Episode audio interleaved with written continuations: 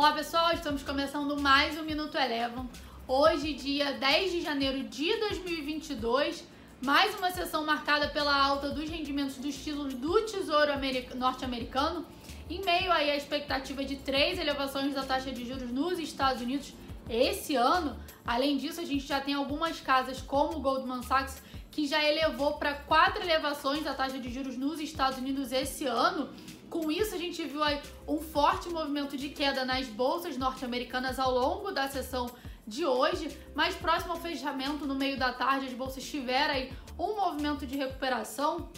S&P 500 reduziu seu movimento de queda encerrou com baixa de 0,14%.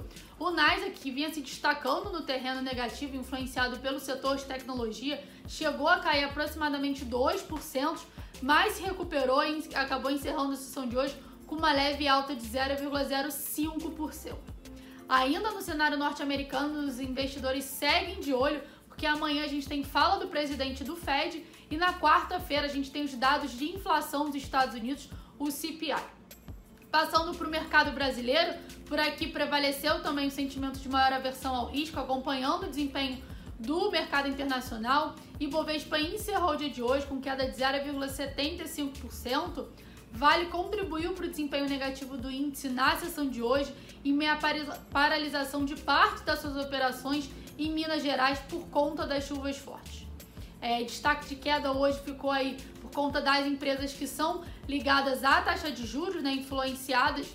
A gente teve aí o setor de tecnologia, teve uma forte queda. Banco Inter foi a maior queda do índice na sessão de hoje, caiu aproximadamente 8% seguido por Magazine Luiza com queda de 7,7% e Melios que caiu aproximadamente 7,3%.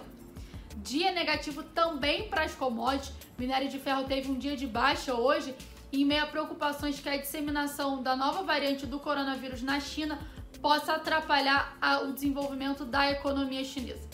Queda também para o petróleo, né? Em meio ao fortalecimento do dólar na sessão de hoje e também em meio à normalização da oferta é, no Cazaquistão e na Líbia. Já na contramão dos principais mercados na sessão de hoje, a gente teve o dólar que se fortaleceu em meio ao maior sentimento de cautela mundo afora. O dólar, tanto aqui no Brasil quanto lá fora, teve uma sessão de alta. Por aqui encerrou com alta aproximada de 0,7%, cotada a R$ 5,68. Bom, esses foram os destaques do nosso Minuto Eleven de hoje. Se você gostou, curte, compartilha, deixe seu comentário. Uma excelente semana e até a próxima.